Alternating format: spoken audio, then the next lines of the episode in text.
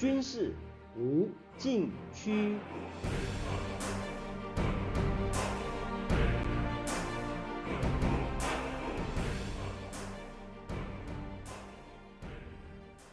听众朋友们，大家好！您现在收听的是自由亚洲电台的军事无禁区栏目，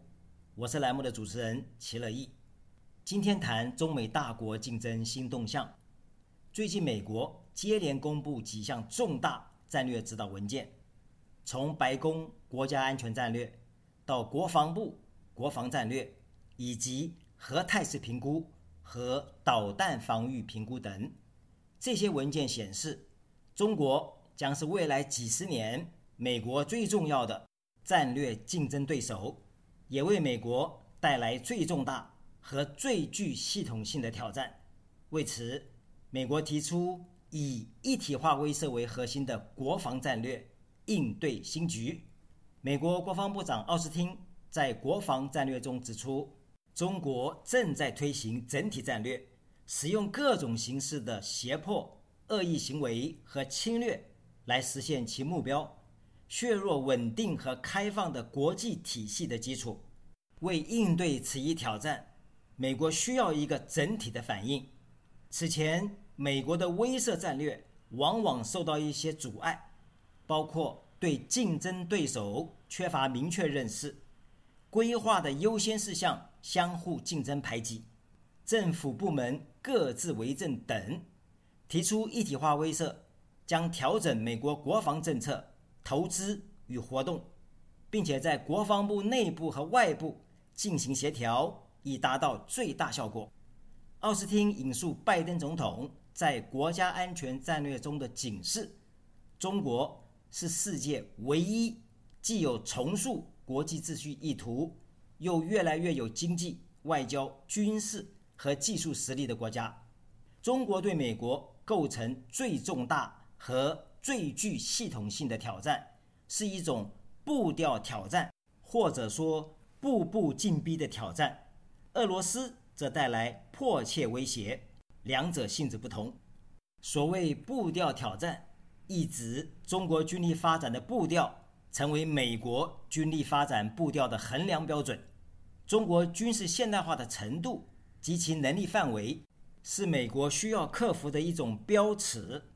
上海复旦大学美国研究中心教授张家栋认为，这种提法说明，在华府眼中，俄罗斯的威胁。迫切但不重大，来自中国的挑战是重大但不迫切，显示俄罗斯在美国国防战略中的地位继续下降。美国已经不把俄罗斯视为一个战略级别的对手。一体化威慑的主要精神在于威慑竞争对手，提高他对侵略行动得不到好处的认知，反而引火上身。国防战略指出，有效的威慑。是让竞争对手看到美国及其盟国与合作伙伴之间的利益、承诺和战斗力，并且通过拒止、韧性和成本强加等手段，根据具体环境和威慑目标选定最佳组合，产生震慑效应。无论哪个环节，都立足于美国政府各部门以及盟友与合作伙伴的通力合作，对侵略者。做出集体反应。对于威慑的途径，需要针对特定问题、不同的竞争对手，比如中国、俄罗斯、朝鲜、伊朗和不同的环境进行量身定制。以设置中国的攻击来说，美国国防部将通过利用现有和应急力量的能力、态势和活动来加强威慑力，同时发展新的作战概念。和增强未来作战能力，应对中国的潜在侵略。美国与盟国和伙伴的合作将通过多边演习、共同开发技术、加强情报和信息共享，以及为共同的威慑挑战进行联合规划，以巩固联合战力。同时，美国还将建立持久优势，进行基础性的改造和强固。确保美军技术优势与联合部队的作战信誉。对于美国提出的一体化威慑，解放军又是如何理解呢？下面休息一下，马上回来。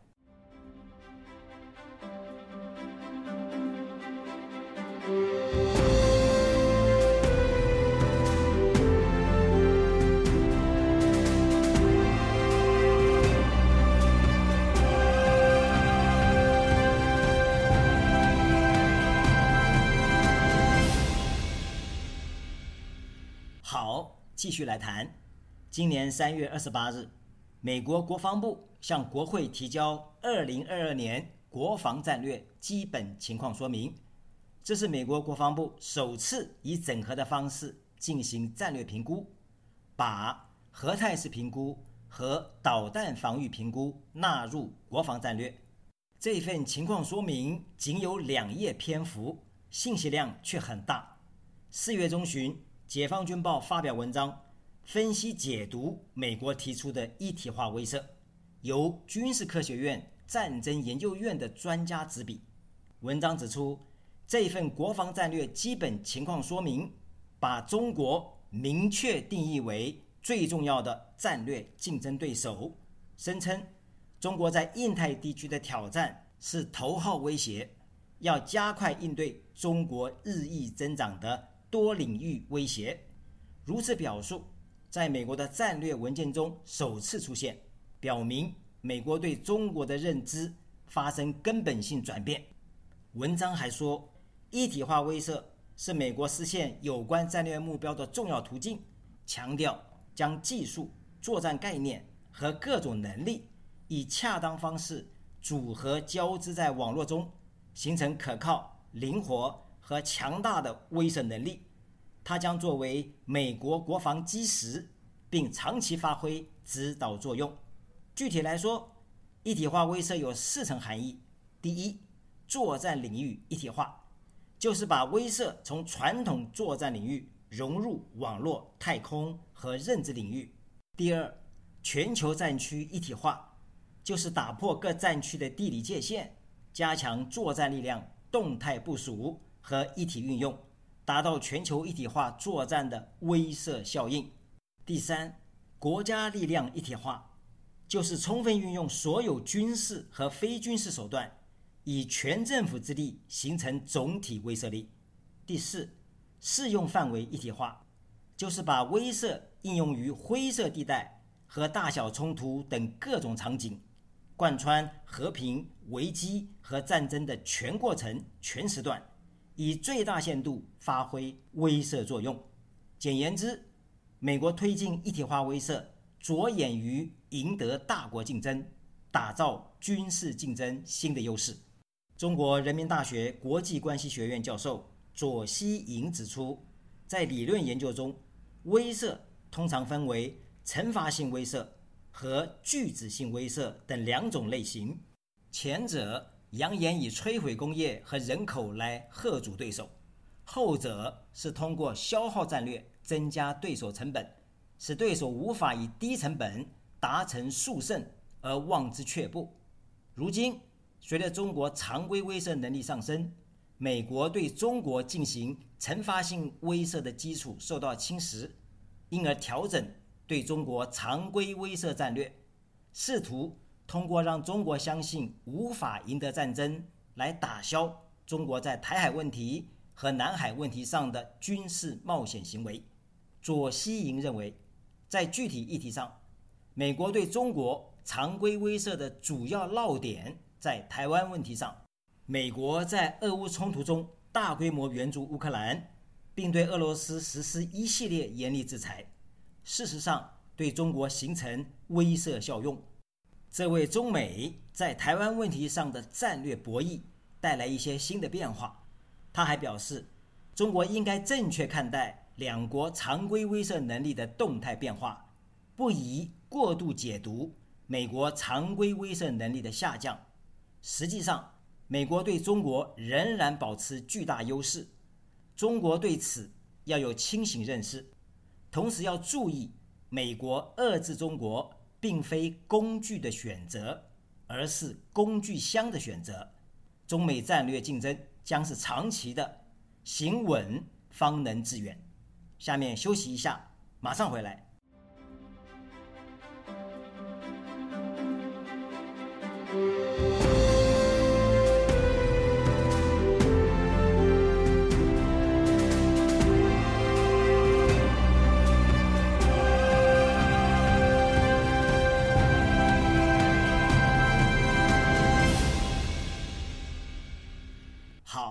继续来谈。中国国防大学的学者专家批评美国把威慑作为一种战略，称为威慑战略，立足于称霸和扩张。中国战略思想的核心是积极防御，把战略威慑视为一种手段，而不是战略。但是他们又说，战略威慑作为一种军事斗争方式，并不是霸权主义的专利。而且，中国在过去半个多世纪以来进行大量的战略威慑活动，在实践中创立中国特色的战略威慑思想。请注意。中国提出的是战略威慑思想，而不是周密严谨、具有科学论证性质的战略威慑理论。而美国在冷战期间提出的威慑理论已经非常成熟，出现多位大师级理论家，包括哈佛大学教授谢林，写出经典著作《冲突的战略》为代表，为他在2005年获得诺贝尔经济学奖。习近平在中共二十大报告中明确指出，加快国防和军队建设四个现代化，第一个就是军事理论现代化，也列为实现建军一百年奋斗目标四项主要标志中的第一项。因为理论指导行动，习近平说，军事战略创新、军事科技创新和其他方面军事创新，都离不开理论指导。如果不能在军事理论创新上高人一筹，就难以抢占制胜先机。换言之，中国在战略威慑领域欠缺创新理论，恐怕难以在今后一段时间中美大国竞争中抢占制胜先机，而陷于战略被动。不过，这不代表中国没有战略威慑策略。根据过去经验和思想指导。一旦实施战略威慑性的军事行动，其重点在于谋事，或者说营造有利的战略态势。有八种方式：一、营造战争气氛；二、展示先进武器；三、举行军事演习；四、调整军事部署；五、提升战备等级；六、实施信息攻击；七、限制性军事行动；八。警示性军事打击，以上八种威慑行动相互作用，既可单独使用，也可两种以上组合运用，从而形成不同层次和强度的威慑。